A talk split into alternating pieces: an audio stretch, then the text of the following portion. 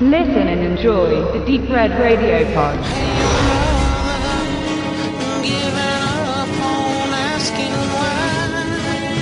Ja, der neue Luc Besson und äh, da wissen wir ja alle, was los ist. Ne? Also Action, Stimmung, Spannung, Wahnsinnsschnitte und ja, das gibt's auch alles in dem neuen Brick Mansions. Gut, das ist auch ein Paul Walker Film, übrigens der letzter. Äh, damit wird ordentlich Werbung gemacht, aber ich mochte Paul Walker in den Fast and Furious Filmen, aber der Film, naja, den sollte man dann nicht unbedingt zu oft in seiner Historie erwähnen. Denn äh, Brick Mansions ist so ein bisschen so eine Art Hollywoodisierung mit Walt Disney Zuschnitt von seinem äh, Pariser Banlieue-Film, die äh, Luc Besson in den 90er Jahren und auch nochmal in der, in der Wiederholung später gespielt hat, auch bekannt unter dem tollen Titel Ghetto Gangs, die Hölle von Paris. Wie gesagt, gab es auch eine Fortsetzung. Und das Schöne an diesem Film war der Hauptdarsteller David Bell, ein richtiger Parkour-Profi, also so ein Typ, der eben wunderbar durch jeden Betonpfeiler und über jedes Stockwerk und von ganz großen Höhen nach unten springen kann und das kann er eben wirklich. Und die erste Viertelstunde von Brick Mansions fängt deshalb auch überzeugend an.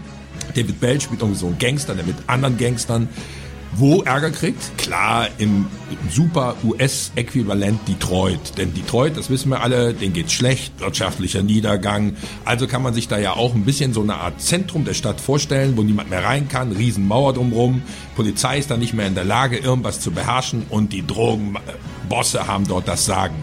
Hat man irgendwann schon mal gehört, sowas ähnliches gab es schon mal in die Klapperschlange vor mm, schon ziemlich lange her. Naja, jedenfalls hat so ein bisschen so diesen Gestus und der David Bell, der läuft am Anfang vor ungefähr 25 gefühlten Gangstern weg, die natürlich keine Chance haben, den Jungen einzuholen, der ja super durch die Stadt da wackelt, bis er irgendwie am Ende dann doch erwischt wird, aber das ist jetzt schon zu viel verraten.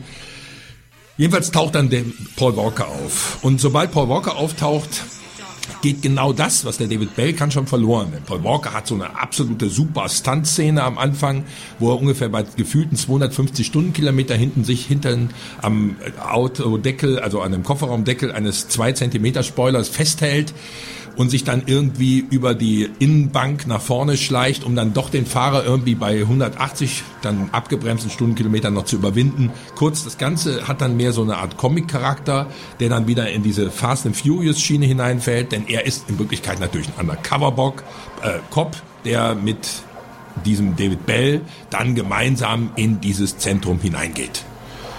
Ja, und da bin ich wieder bei Oh Yeah vom Anfang, denn wie bewohnt bei Besson wird viel geballert, gibt es eine fiese Frau und dann gibt es noch eine andere Frau, das ist die Freundin von dem Bell oder seine Ex-Freundin, ist egal, jedenfalls ist er trotzdem motiviert, zusammen mit Paul Walker reinzugehen und da den Laden aufzumischen. Hat man schon tausendmal gesehen, hat man ehrlich gesagt 990 Mal auch schon besser gesehen.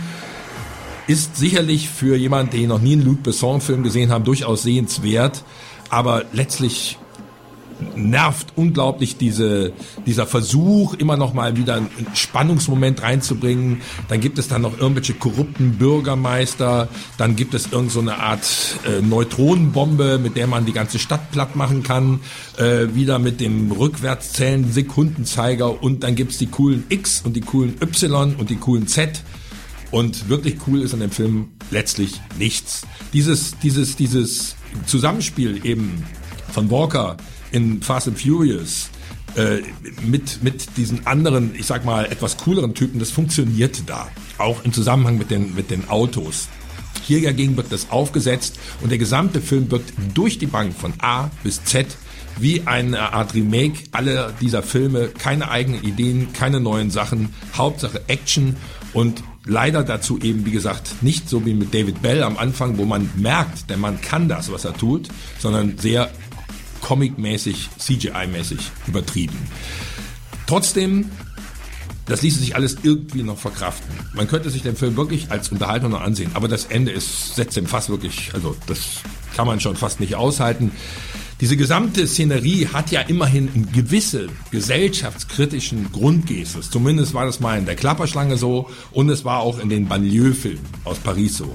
Aber wie hier am Ende die ganzen alten Drogenheinis und die ganzen vernachlässigten Kinder dann heile Welt in Detroit machen. weil der Oberbürgermeister weiß ich was, schon wieder zu viel verraten. Also eigentlich verrät man dem Film gar nichts, weil man die sowieso alles schon gesehen hat. Das ist wirklich kaum auszuhalten und ich finde, da hat sich Besson schon ziemlich, ziemlich erniedrigt, sowas auf Hollywood zu machen. Aus meiner Sicht wenig empfehlenswert.